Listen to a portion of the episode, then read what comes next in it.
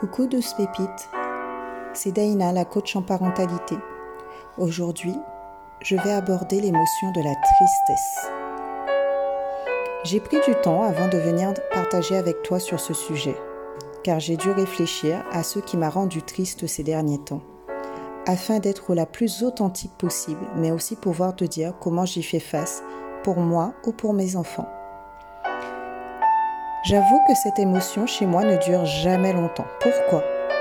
Parce que j'ai cette capacité incroyable de rebondir, de ne pas laisser les événements choisir de mon état émotionnel.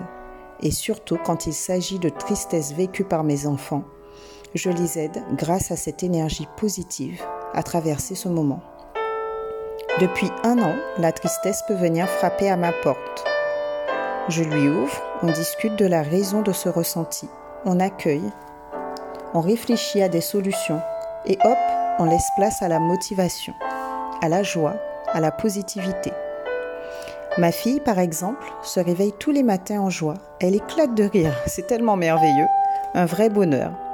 J'enregistre ces instants qui me nourrissent dans ma mémoire afin de faire face aux moments les plus difficiles. Ces petits moments me permettent de me rebooster. J'observe aussi ce qui va bien autour de moi, et j'évite de rester figé sur les moments plus tristes. Et puis je prends soin de moi, la base, pour alimenter cette sensation de bien-être. Chez l'enfant, il est important de l'accompagner face aux différentes émotions, lui signifier que c'est normal, pratiquer l'écoute active sans juger, l'aider à traverser en l'invitant à puiser dans ses ressources internes et personnelles. Par exemple, quand l'un de mes garçons est triste, je l'invite à se rappeler des moments où il a été triste et où il a réussi à dépasser cela. Je l'invite à trouver également des solutions qui lui feront du bien et le soulageraient. Maintenant, décrivons l'émotion de la tristesse. Elle se traduit par une douleur émotionnelle associée à un sentiment de désespoir, de chagrin, d'impuissance, de déception. Elle peut se manifester par des pleurs, de l'isolement, de la perte d'appétit, du rejet. Comme toutes les émotions, elle est passagère, sauf si tu la laisses prendre une place trop importante dans ton esprit. Elle peut se transformer en dépression ou être la cause de comportements à risque.